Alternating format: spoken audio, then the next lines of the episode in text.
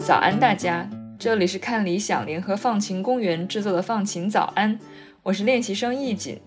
今天是二零二二年十一月二日，星期三。今天你的心情放晴了吗？如果要说走在大街上什么地方需要百分之百集中注意力、眼观六路、耳听八方的话，那必然就是十字路口了，因为这真的是充满各种危险因素的地方。根据美国联邦公路管理局的数据。超过一半的致命或致伤的车祸都发生在十字路口及其附近，而在新冠大流行期间，这类事故的发生率达到了历史最高水平。在2021年的前九个月，超过3万一千人因此丧生，比前一年高出了百分之十二，是自1975年有记录以来的最大增幅。而在中国，近几年的交通事故发生数量都在二十万起以上。其中，在城市道路发生的有大约百分之六十在交叉路口及附近。然而，好消息是，彭博慈善机构在研究中发现，想要解决这一公共安全危机问题，可能只需要一种简单到甚至令人惊讶的工具，不是一个新的交通信号灯或者一大片基础设施建设，而就是一桶油漆。这是彭博慈善机构向全世界发出的沥青艺术倡议，想让越来越多的城市尝试将绘画和创意作为一种有效且成本低的方式来更新特定的公共空间，包括广场、人行道、人行横道、十字路口，还有一些交通障碍物和地下通道等基础设施，以达到提高道路的安全性和活跃社区氛围的目的。在欧洲，今年已经有十九个城市获得了二点五万美元的沥青艺术倡议的赠款，用于明年项目的开展。在这之前，彭博慈善机构已经向四十一个美国城市和三个欧洲城市的试点项目提供了赠款，迄今为止完成了三十一个艺术改造。五彩斑斓、风格各异的创意绘画在道路间挥洒。有七千名左右的社区居民和将近一百五十名艺术家参与到设计和执行过程中，总共占到了三万多平方米的道路面积。如果你有机会从高空俯瞰，真的会很受震撼。在地上作画的原因其实不难想到，原本灰头土脸的沥青路面上出现了颜色鲜艳、图案丰富的大面积油漆画作，当然是很抓人眼球的。要是还正好出现在人行横道附近，不仅可以引导行人规范的过马路，还能让司机对要过马路的行人和自行车更加警惕，不自觉地放慢速度。但是呢，尽管这些项目已经得到不少人的支持和喜爱，像在美国的一些地方，对公共道路交通的艺术改造仍然面临着监管问题，对这样做是否符合当前的道路设计标准和原则，还是有怀疑的。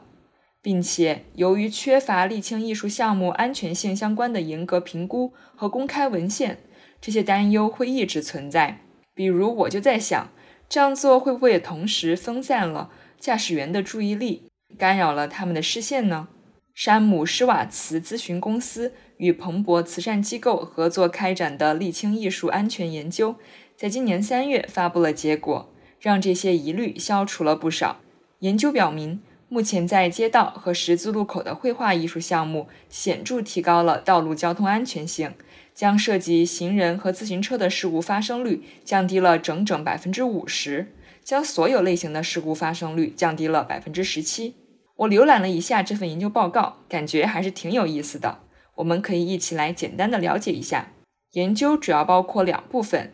第一部分是对引入沥青艺术前后交通事故数据的分析和比较。他们严格筛选了十七个至少拥有两年较为完整的数据记录的路口作为研究地点。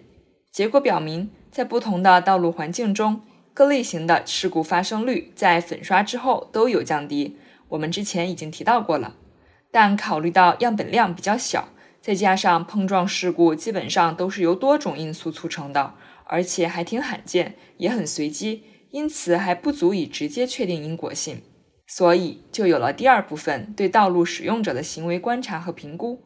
主要是指在交通事故不发生的情况下，通过监控录像观察行人和车辆之间在可能发生近距离冲突时他们的行为变化和对道路规则的遵守情况，以此来评估粉刷之后对道路安全的影响。一共选取了美国的五个地点，结果显示，不管在有信号灯还是没有信号灯的路口。车与行人和自行车之间的冲突率都有所下降，司机向行人让行的比例增加了百分之二十七，而且在没有信号灯的地方，也观察到更多的行人在被艺术加工过的人行横道处过马路。总之，目前来看，沥青艺术项目对交通安全确实带来了积极影响，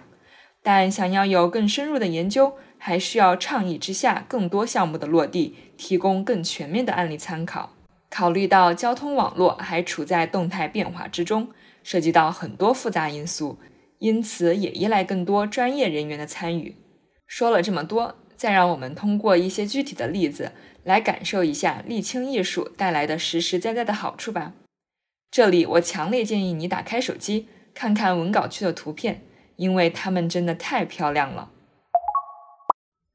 首先是沥青艺术更加保障了行人的安全。在堪萨斯城，一个连接了两条商业街、人流量巨大的交通要道，因为来来往往的超速汽车，常年危机四伏。而在一番艺术改造之后，平均车速竟然降低了百分之四十五。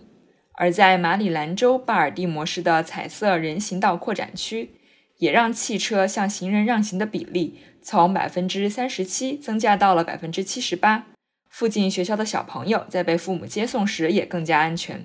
其次，这些作品可以为公共空间注入更多的活力。在苏格兰的艺术家和工程师合作之下，重新设计了安德斯顿车站入口处的大片区域。这是一个将近两千平方米的位于市中心外被遗忘的空间。这片区域还是自行车道和人行道的交汇处，上方是高速公路。原本被水泥包裹住的冷冰冰的空间，在注入各种色彩缤纷、引人注目的图案之后，瞬间有了生气，就像一个个跳动的音符，为通勤的人们导航。政府还希望这能激励更多的人乘坐交通工具，选择更环保的出行方式。除此之外，沥青艺术项目的进行还可以连结社区感情。其实有很多项目都是由艺术家和当地居民、学生共同完成的。在密歇根州的萨吉诺市中心，二十九位艺术家和将近五百位居民聚集在一起，进行为期一天的绘画马拉松活动。居民们只需要在已经制作好的模板上填色就可以了，这大大节省了时间。仅在周六一天，就基本完成了三个路口的绘画。而且还在当地创造了一种独特的节日气氛，不知不觉间加深了人与人之间、人与地方之间的情感连结。为了帮助更多对沥青艺术感兴趣的城市开展自己的项目，彭博慈善机构还在2019年出版了《沥青艺术指南》，可以在他们的官网上下载。这其中包含了世界各地城市的案例研究和具体实践。今天的放晴早安到这里就结束了。正如彭博慈善机构的创始人迈克尔告诉我们的一样，公共艺术有能力重塑我们体验城市的方式。它可以更新街道、改善公共空间、吸引游客、为居民带来好心情、提高生活质量。那在你的城市有没有什么令你印象深刻的公共艺术呢？欢迎在评论区和我们分享。我是易景，祝你拥有放晴的一天。我们下次再见。